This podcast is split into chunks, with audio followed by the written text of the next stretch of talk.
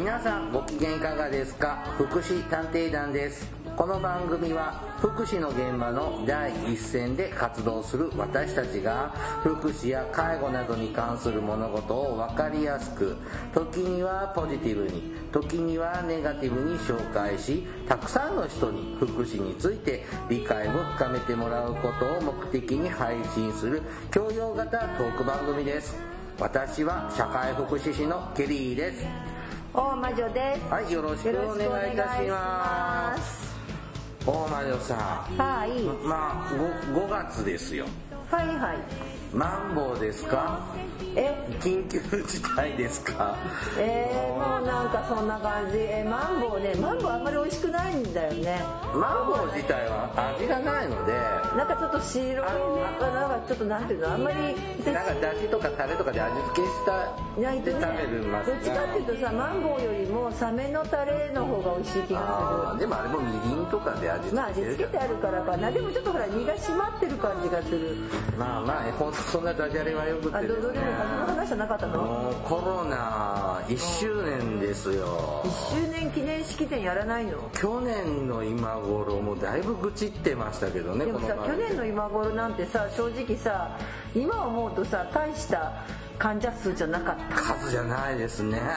全然。今すごいですね。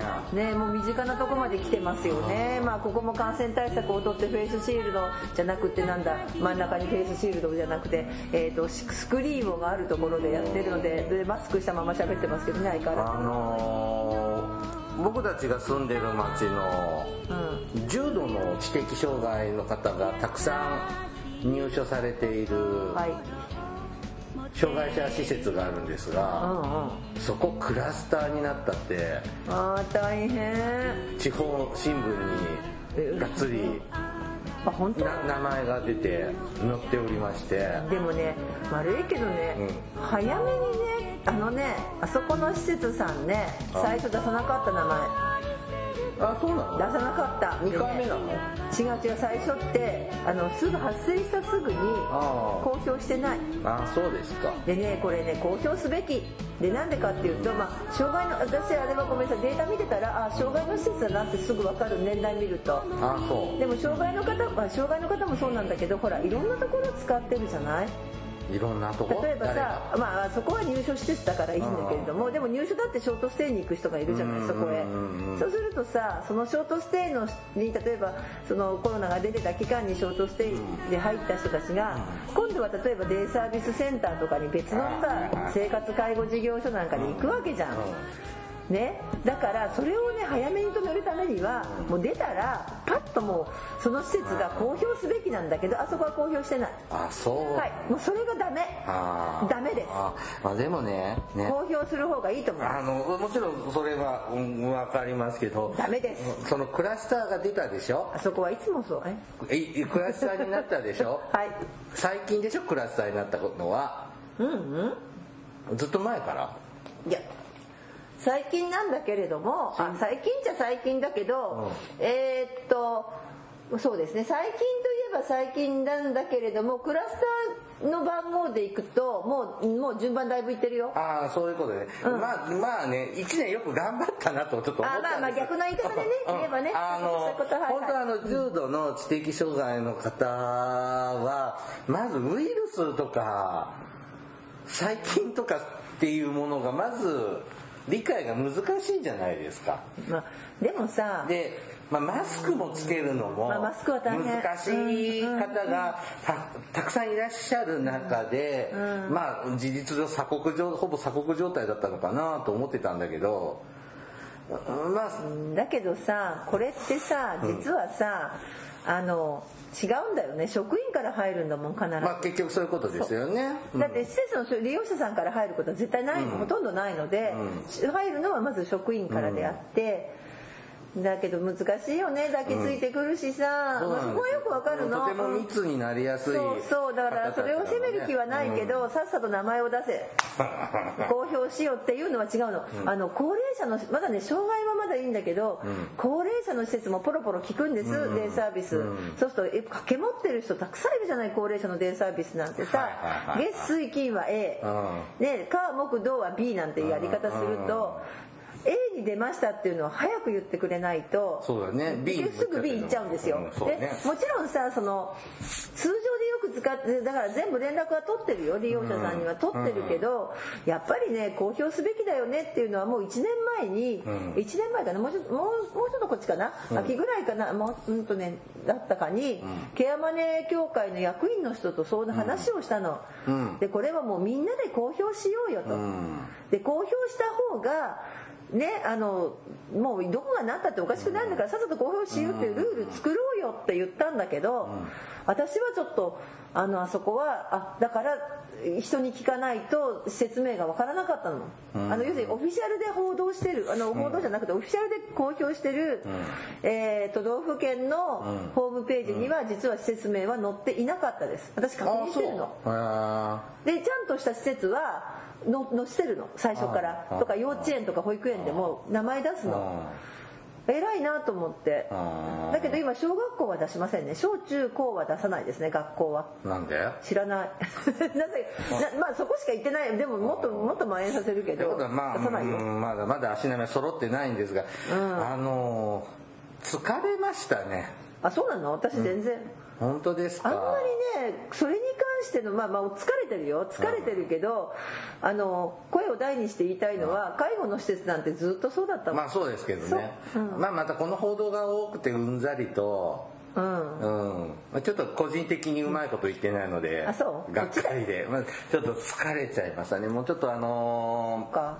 あんまりー小室さんのことが心配で心配で多分そっちが、あそっち？うん、いけないんじゃないかなと。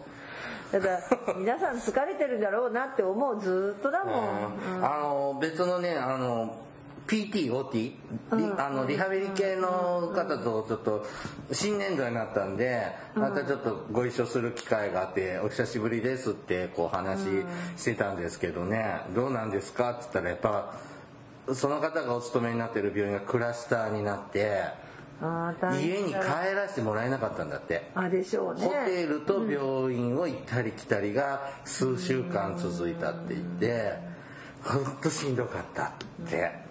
うーんねなんかワクチンもまだそうそこだよ話もねね出てこないですけどこの間見た新聞に見るとやっぱイギリスが今早い。イギリスとイスラエル。1回目のワクチンを接種してる人がもう4割5割ぐらいいるんですって国民の。で2回目はものすごくイギリスって少ないんですけど、1回ワクチン打ってる人が多くなってきたらあの陽性者数もガクって減ってる。でイスラエルはもう2回打ってる人がもうお多くてもうガクって減ってるんでとりあえず1回でだけでも全国民が打つと、だいぶ様子変わるんじゃないかなと、ねそのデータを見てると思いますけど、まあ、そういう私もかかりたくはないし、うん。まあ、思ってるし面倒くでもさなんだろうほらあのケリーさんはさちょっとほらあの、シティボーイだからさシティに行くじゃない、仕事でシティ行きます。仕事にはいシティとかに行ってる人はちょっとしんどいのかなって思あのねこの今4月5月って朝のラッシュが多いんですよ。その新任研修の人とかあみんな同じ時間帯にドカってこう移動するので、うん。あのえほあの改札から人溢れるぐらい混んでる時間があるんですねラッシュ時って、うん。毎年4月5月ってそうそうなんですけど、うん。去年の今頃は全くなかったのよね緊急事態すごかったよね去年の今頃。は誰もいなくて逆に怖かったんですけど今年ね、うん。このマンボウだ緊急事態宣言になって今言ってるこの時期ね、普通でしたね。いつも通りでえーって思ったの。そしてこんなにホーム密になっているのに、うん。駅員さんとか呼びかけももう今しないのね。あ密避けてくださいとか、まあ、まあ人あぶれちゃうから、ダメだけど、えー、ちょっとドン引きしちゃいましたね。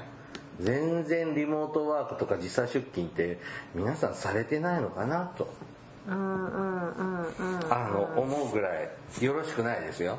ですよね。だから私すごいなと思ったのとあのそれとなんだろうな。えっ、とねそのシティそうそうシティボーイの方は逆に言えばすごいなと思ってほらもう田舎だからねカントリーガールの人はね、カントリーガールはもともとさあんまり普段からそんなに人混みに行かない。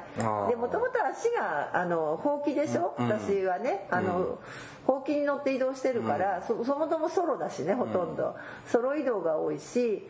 で確かにさあとは飲み会だけだよね。なくなったなって思うのは、要するに人が集まってわちゃわちゃ騒ぐのがもう1年以上ないっていう。この寂しい。これだけなんだけどでもそれはさちょっとごめんなさい。ちょっとだけあのお金使わなくなっていいなとか、あとそれがさあの楽しい時だけならいいけど面倒、くさい付き合いもあったじゃないですか、うえー行きたくないけどさ、うん。なんだか行かなきゃいけないよね、みたいな義務的な、うん。まあ、それがなくなったのはさっぱりしていいなと思ってる。寂しいですねあそうか私なん。か、割とだからもう今の生活に馴染んじゃった。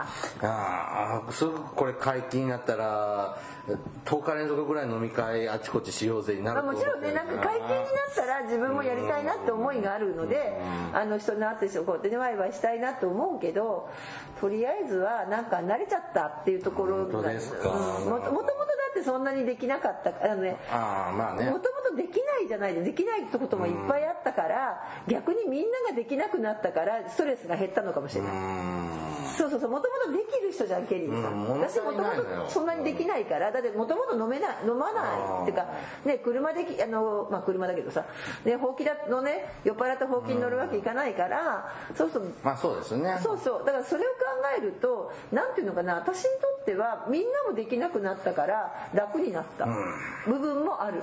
ノミニケーションしたいんです。そうそう。そういう人にとっては普通なんだろうなと思うけどあとねそうですね。まあただ気気をつけなきゃいけないことがなのと自分の管理はできるけどこの私の自分の基準で人を管理するのが面倒くさいことに今度はよく分かった。それはすごく難しい。悪いけどね甘すぎなんだよね皆さん認識って思う時は多い。あのね、ここの間反省することがあって、はい。あのちょっとお手伝いしている方がね、うん。足の手術を受けたのね。はい。で様子を伺いに入院してる病院に行ったんですよ、うん面会者手伝ようん、よく考えたらそうだと思ってそれはね死にかけているおばあちゃんですら、入院先で面会させてくれないのに、そんな足のね怪我の手術ぐらいはそりゃそうだははって言って帰ってきたんですけど、うん、ちょっと気の緩みが、うん。だけどやっぱりね例えば去年の今頃はお葬式もやらなかったはずなのにこの前ちょっとこう身内で亡くなった方がいてで高齢者だけ集まるじゃない？うん。でもお葬式なんて簡単、まあ、あの別のところ別の人はもう簡略化でやってたんだけどお寺のご住職だったんだけど超簡略化してやってたんだけどあの実はなんか遺言だったのか普通にやってくれって言われてこの時期に普通に会食をやるんですよ。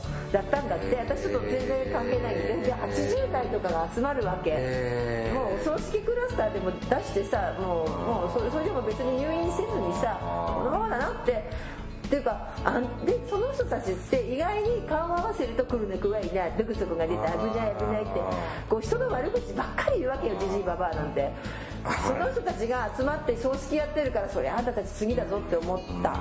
だからやっぱり正常それが正常性バイアスだったりとかあ人間ってこういう動物なんだなって能天気な動物って思ってずっと思って見てたけど。うんまあ1年前と比べるとね、そう。あの直接陽性の人って僕まで会ってないけど間接的にありますあります。あの人がこの人がってちょっと1年前と比べると多くなります。なりましたね、うん。はい。ちょっと身近になったのかな、はあと思いますが今日はコロナの愚痴ではないよね。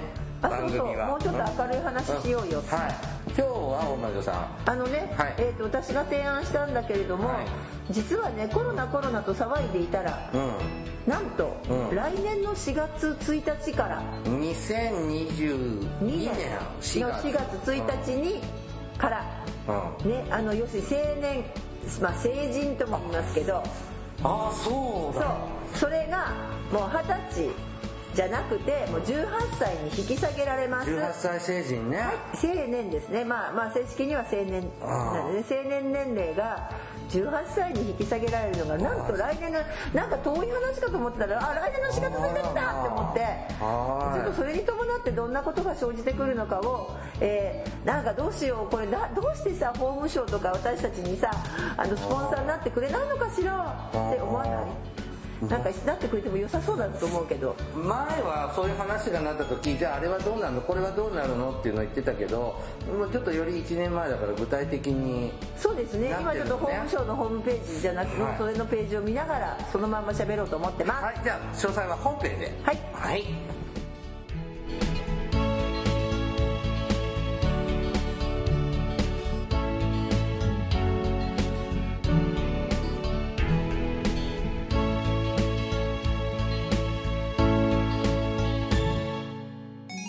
祉探偵団。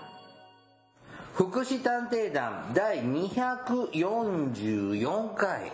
あら244と6回で250回記念だ、あえーっとすぐからやるな18歳青年成人、青年青年だす民法の、正確にはね民法の青年年齢の引き下げですでここでやっぱ大事なポイントですよね。民法マンボウじゃないよ。民法だって。あ民この成人青年とかっていうのは、民法に定められてるの？我が国における青年年齢は明治9年以来20歳20歳とされていますこれ法務省の、はいホームページから喋ってはい。ます、パンフレットが出てるんですね。まあもうそうだし私 Q&A あそうそうそう出てます出てます。はい。はい。だから民法上の青年を18歳に引き下げますということであって、うん。っていうことですね。そこまずちょっと大事なポイントです一つ目。はい。あ試験に出るかな？あ出ないか。出ないんじゃない？大体うちが言うものは出ないんだよ。はい。ってことは来年の4月から18歳になった人が大人と、まあ、民法上はね、うん。であの18歳になった人が、まあ、18あそうだ。だから4月1日に18歳になる人っていうのは実は高校3年生なんですよね。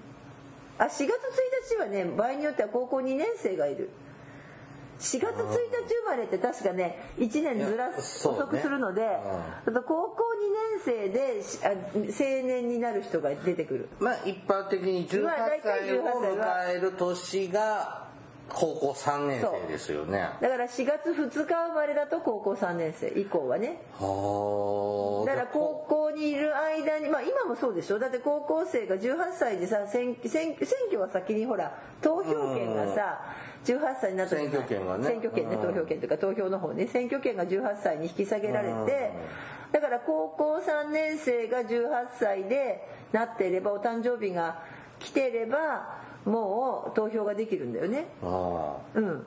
ですっていうそのその投票と同じだよねって。あ、うん。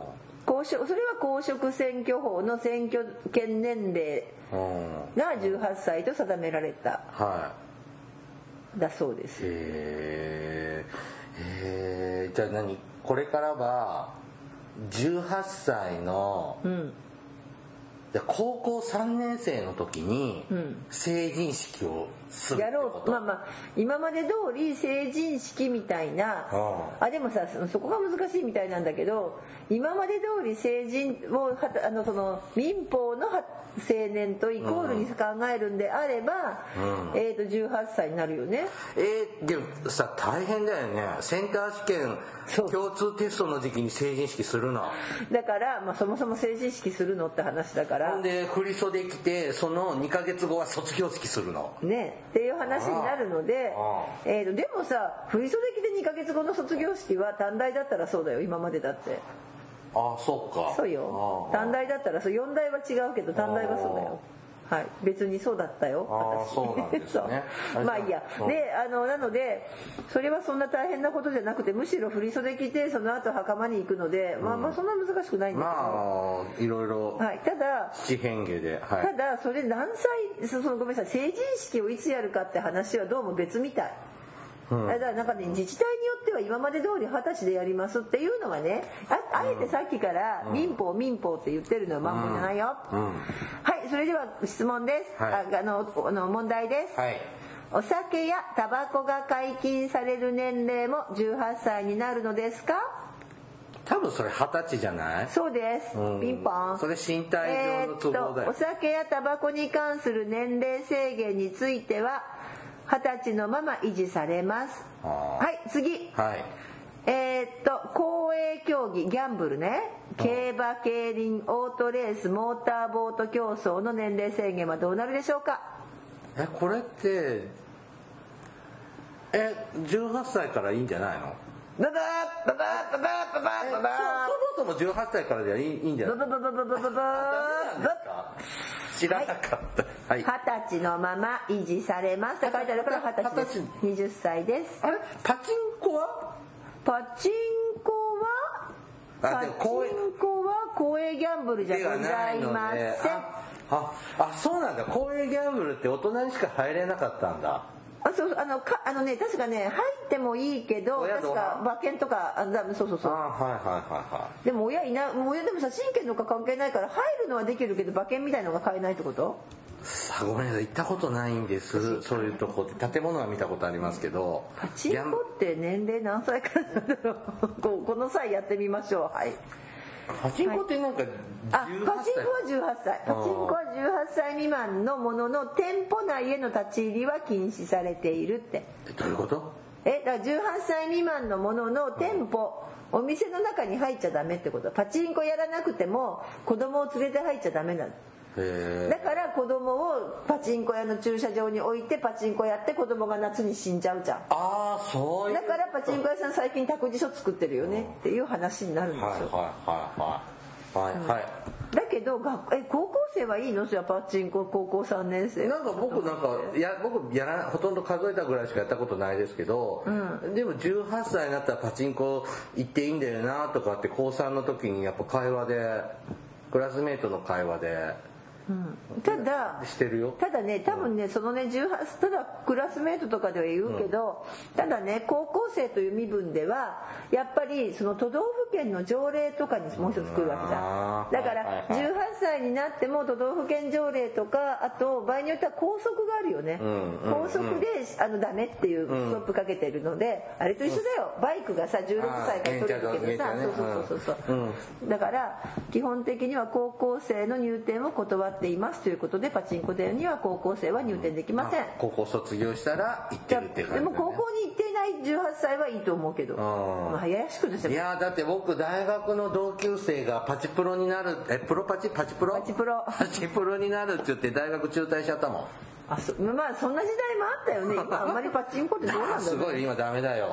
だって、この中心街のパチンコが2軒潰れたよ。あそうなの？うーんはいちょっと本題に戻りますはい18歳青年、はい。青年。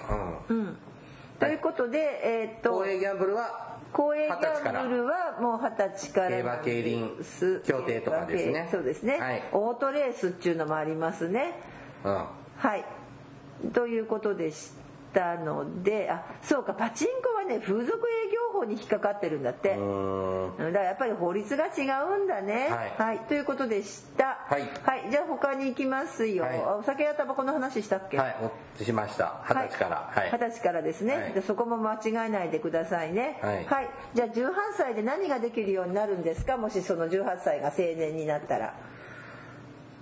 携帯電話は親の承諾なしに契約できる？ピンポーン。はい。あとは何ができるでしょうか？クレジットカード。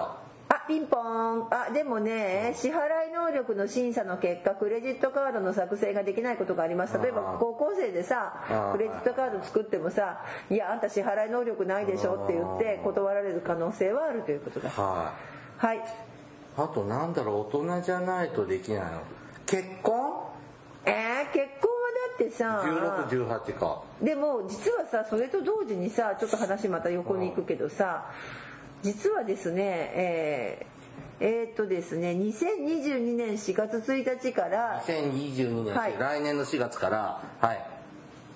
はい、はい。えーっといあのね2022年4月1日から、うん。えっ、と10女性の結婚年齢も18歳あそう。16歳じゃなくなるんだ。でもねややこしいこと書いてる。ごめんなさい。女性の婚姻,、ね、婚姻開始年齢の引き上げは2022年4月1日から施行されます、でなお2000あでで18歳になるんだって、18歳そうそう、結婚がさ未成年の時は親の承諾が必要だったんじゃない？あそうそうそう。でもせここれからは18歳になっても親の許可なく好きな人と結婚してよくなるなそういうことね。ただしえ今までほら16歳だったのがあったじゃない？女の人はいはいはい。は。それをね年齢引き上げるんですけど、なお2022年4月1日の時点ではい。すで、に16歳以上の女性は引き続き18歳未満でも結婚することができますまあちょっとあのタイムラグがあるからね。そうですね。はいはいということだそうです。うん。ってことは実質的には16歳以上だから16歳になっていれば、えーとでもそれは未成年だから親の承諾があれば結婚できるよってことか。今のところね。だから2021年の出て17歳の人は結婚できるんだね女性は。いやいや2022年4月1日の時点だよ。だから時点ね18歳に引き上げられた時点で結婚年の開始年齢が。でもその時に16歳であっても結婚できるってちょっと意味が分かりません私。うん。意味が分かりません。私はなんか理解できてない今。まあいいやはい。いやなんとなくわかるんだけど ともかくちょっと数年の間はまだ16歳でも結婚できる人がいるよってことまあ多ですね分その意味がはい。出ない気がします、はい困っちゃうからね、はい。はい。ということだそうです、うでであと何ができまあちょっと置いといて結婚の話は、はい。じゃああとは何ができるでしょうか？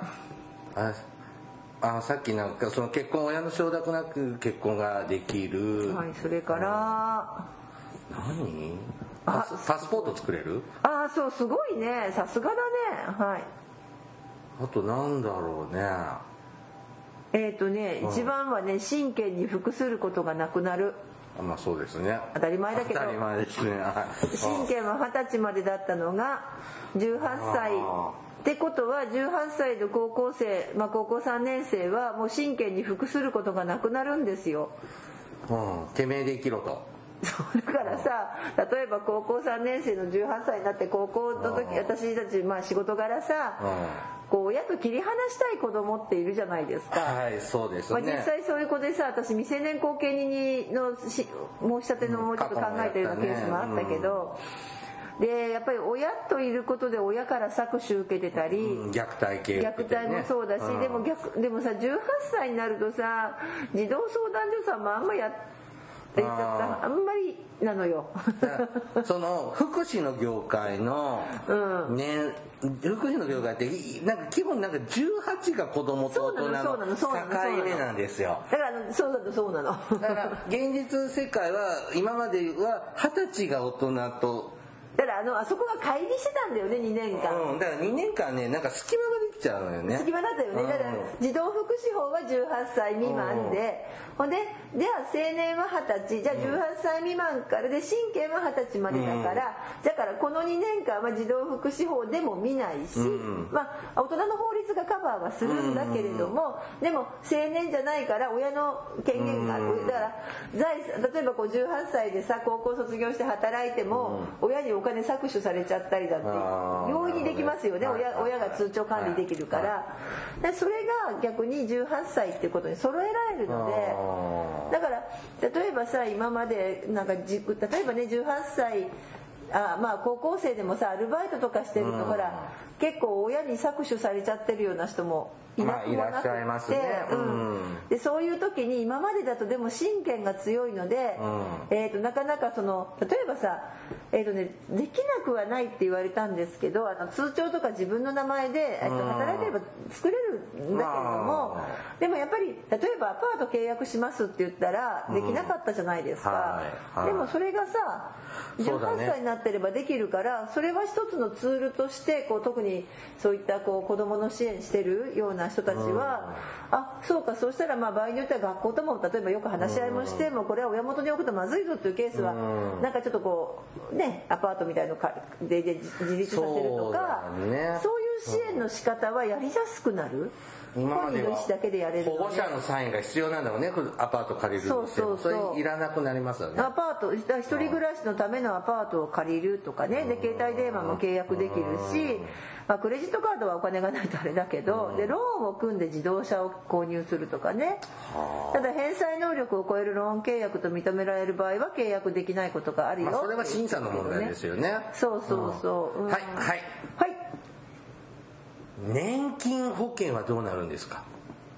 は変わらないと思う。はい二十歳から。だってさ法律が違うもん。あそだからさっきから何度も言うけど結局民法なんだよね。変わるのは。え。契約能力が変わるだけだもん、うはあじゃあじゃあじゃああの児童扶養手当特別児童扶養手当系は？だってあれ18歳まででしょ？違うの？え特別特別児童扶養特別児童扶養手当二十歳まででしょ？そうなの？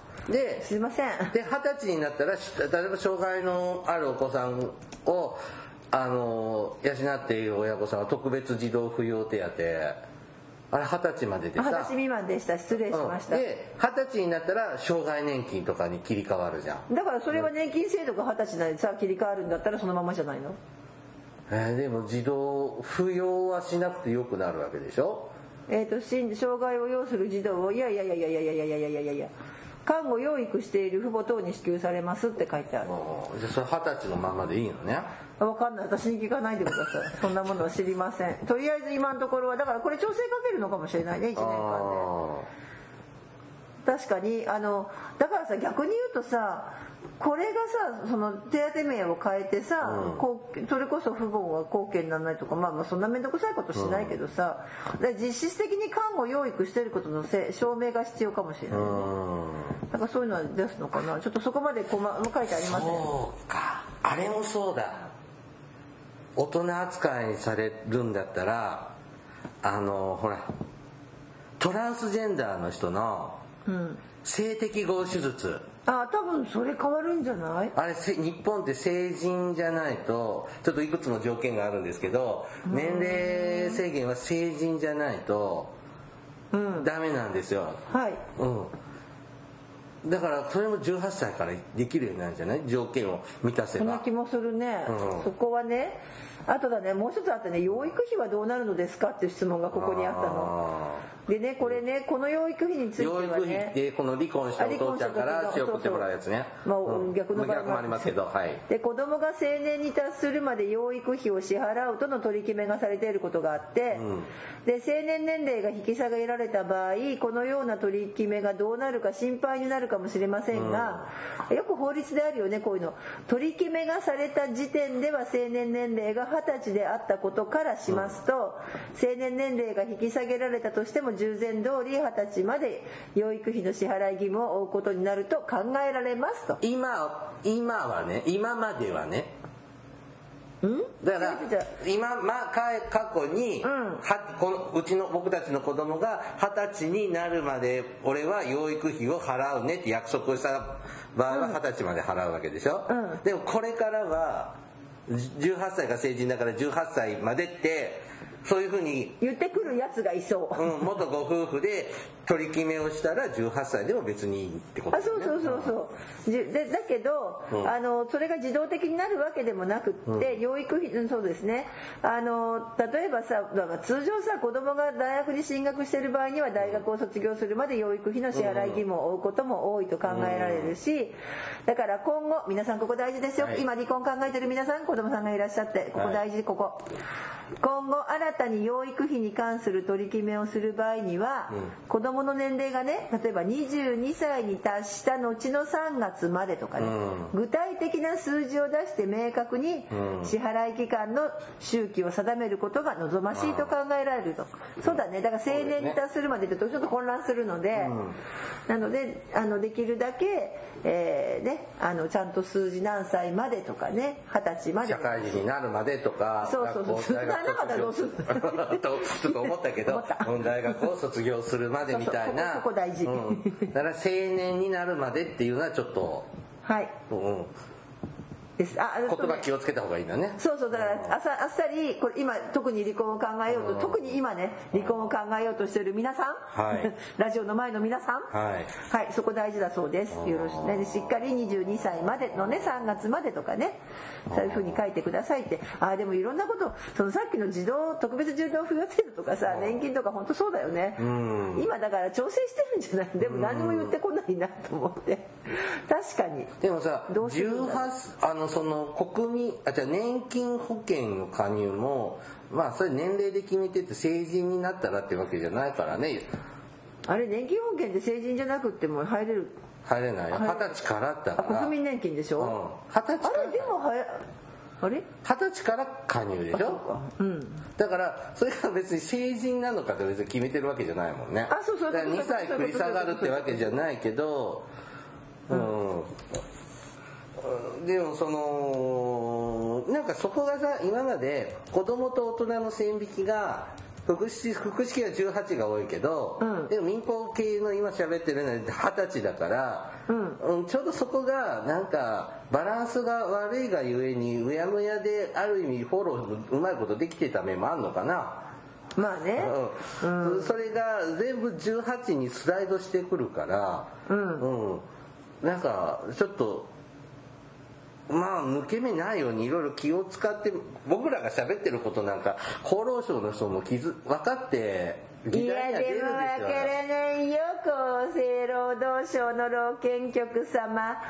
偉そうに看護保険のやってるけどよ。クラスター出しちゃってクラスターじゃないらしいですね。宴会はやるわコロナの感染者は出さ出していただいてる。老健局様です。まあ老健局じゃないけどね。ねあれってさ、あんだけマスコミでさ、流されて大バッシング受けたじゃない、はいどんな気持ちで仕事してんだろうねあの人たち。まあでもさあんまりケロッとしてんのかしら？ケロッとしてる気がする。うるさいと思ってんじゃないの？うんでもかね課忙しいんだよ。長さんはだって実質もう解雇でしょ？うん、でも、でもさそううーんね。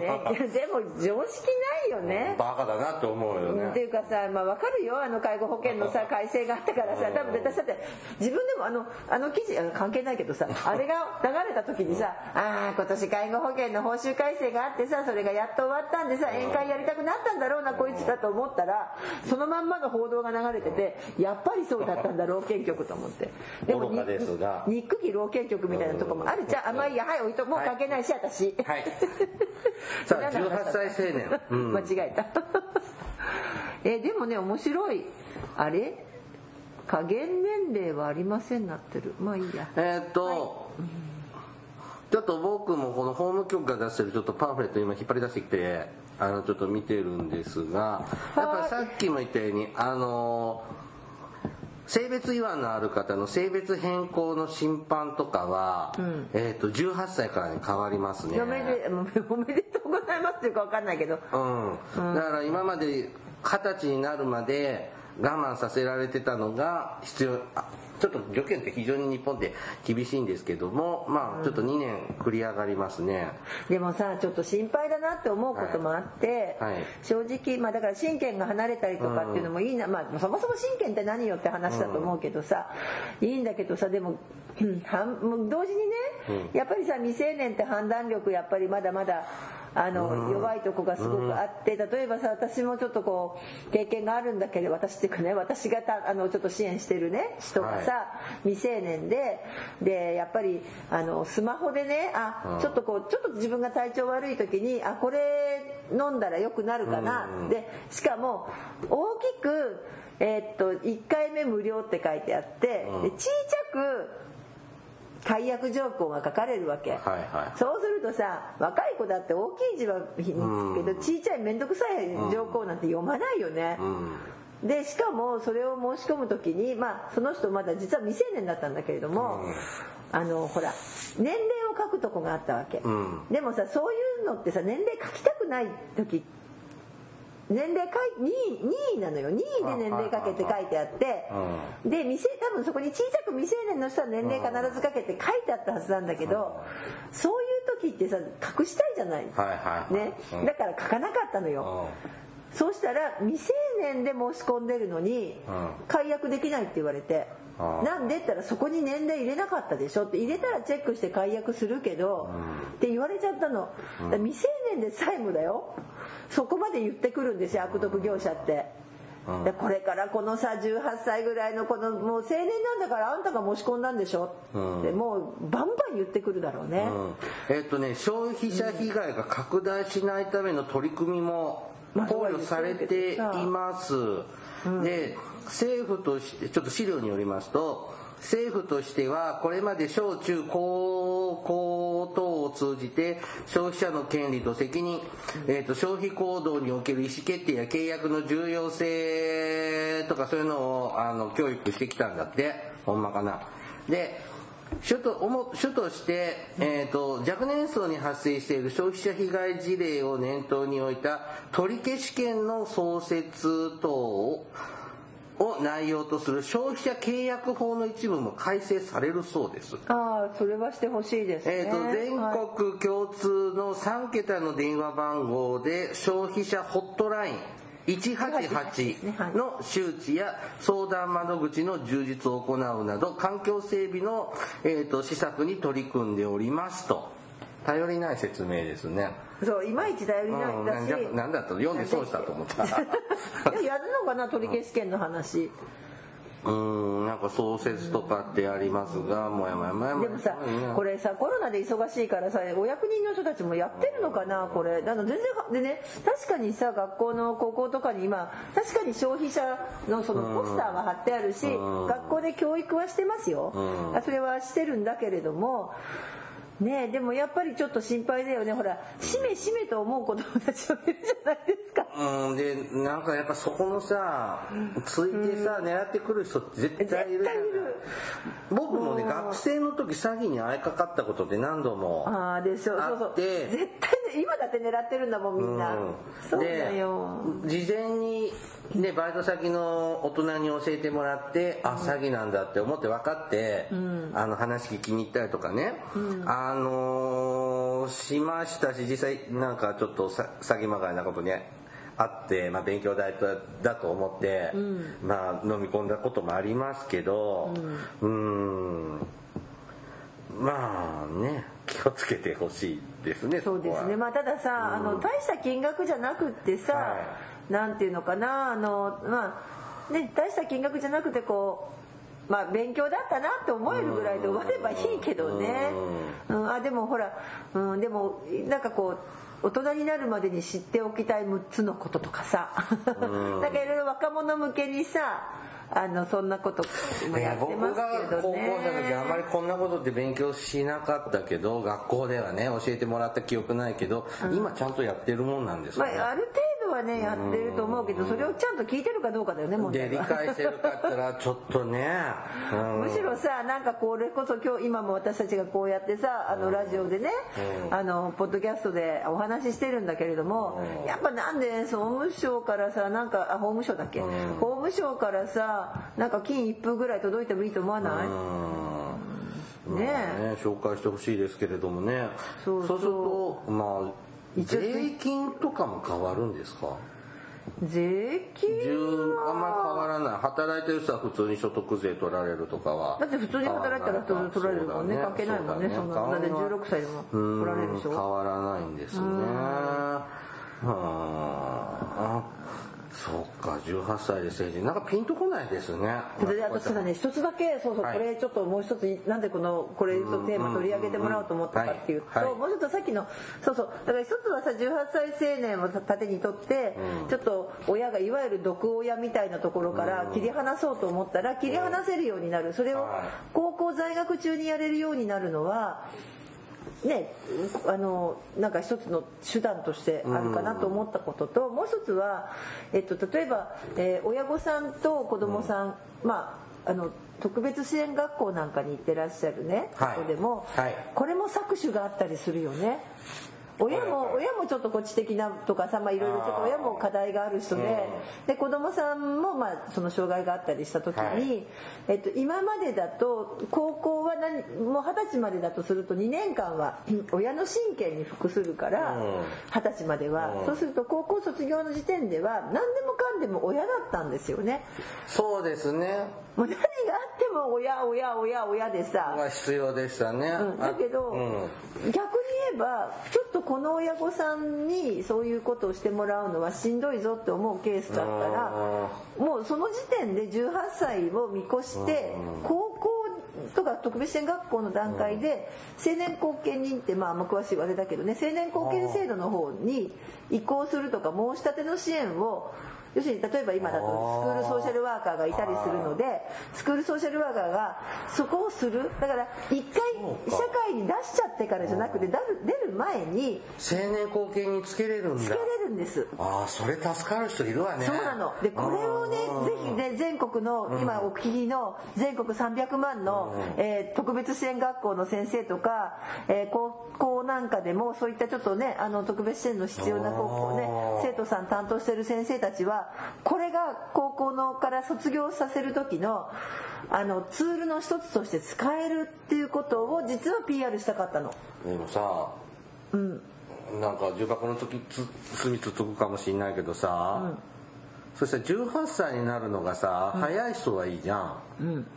まあ、そりゃそうね。4月に18歳になる人は高3のさ最初に18歳になる人はそういうせ仕組みね青年後見制度を利用するとかって時間あるけど3月に18歳になる人とか大変だね。いや別にだってそれを見越して支援の仕組みだけ作っておいて別に高校に在籍中にしなきゃいけないわけじゃないから例えば、えっと各地域にあるよく社会福祉協議会なんかが貢献サポートセンターとか作ってるじゃない。そういうしかるべき機関とか、まあ、スクールソーシャルワーカーとかにつないでおいてであそうか。じゃあまあ単純にか単純に言うと高校卒業と同時にそういうサポートする人を青年後見人をつけてしまう。つけられるように。ように整えておく。だってどうせもうもう一人され審判そう。そうだね。だしそれがさとりあえずほら高校卒業させて就職させてとか、要するに進路をね保証していくとか一生懸命やってくださるんですけど、やれたのは今までそこまでよ。そうなのよ。だから下手すると私も実際経験があるけど、あの出てからさこれ親にまた搾取されて終わるよねみたいなさうん。そういう話がねもうとろう感で終わるんだけどもうん。そうじゃなくってその段階でもうあのつけてしまうことが、まあ、つけるとかつける段取りを組むというかね段取りができるっていうふうにそれが2年先じゃないってことは少しだから高校の先生たちもちょっと青年後見制度とか学んでいただいて、まあ、高校っていうかそういった必要性のあるね。うん、で補助でも補佐でも軽いやつでもいいからっていうのはちょっとあの実はこれをテーマに今日お話ししたかった。えー実はそれそれをちょっと早めに言っておかないとだってさ、来年の4月になってからやったら遅いんだもん。そうですね。そう。だから今から準備していからすごい書類たくさんあるもん。申し立てしてよこの。私説明のスめんどくさかった。めんどくさいんだよねあれね。てか私、すいませんあの電話かかってきてます今裁判所から。はい。てなわけでそれを言いたかっただけです。はい。今日は、えっ、と18歳青年はい。についてね紹介させていただきました、This is 福祉探偵団。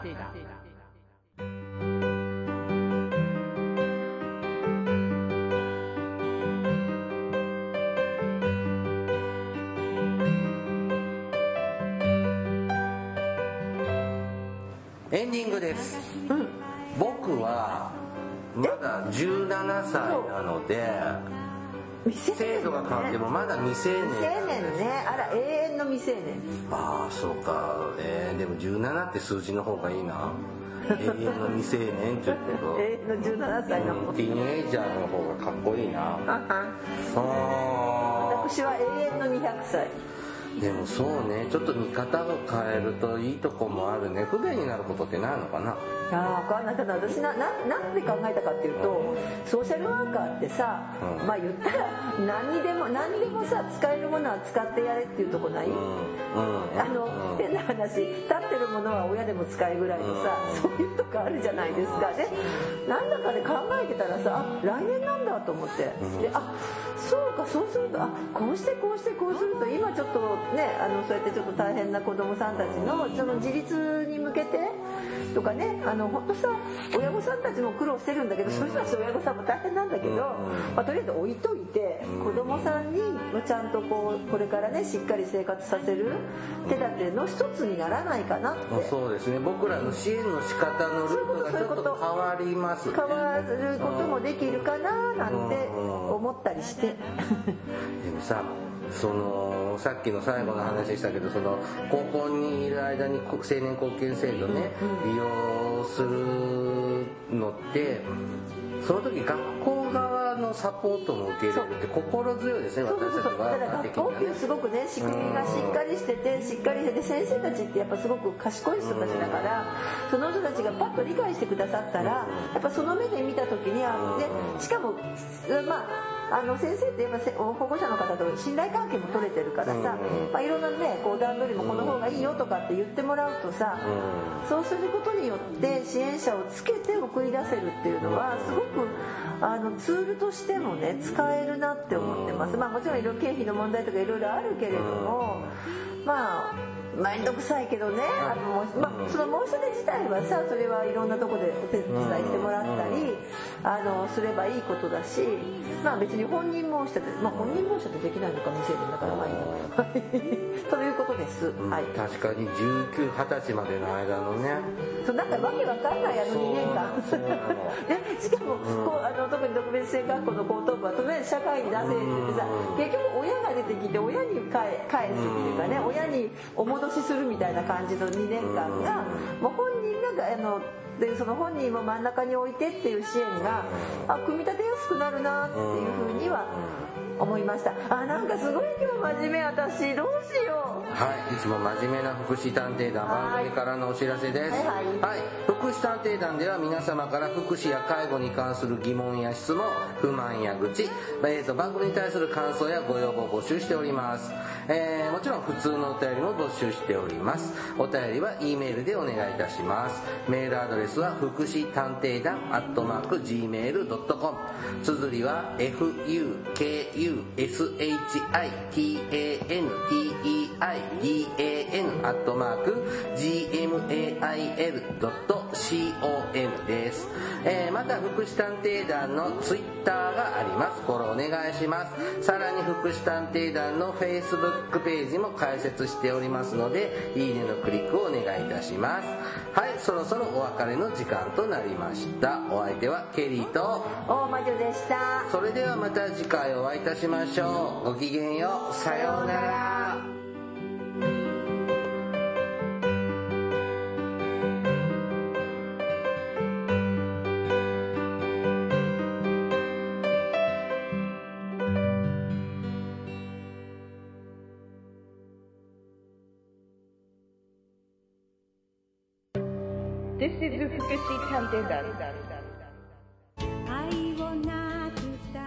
Hi everybody, how are you doing?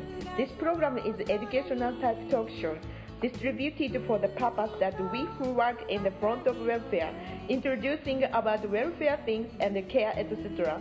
This program sometimes for negativity and sometimes for positivity, also intelligibly for getting deep understanding about welfare for many people. 福祉探偵団聞いてね。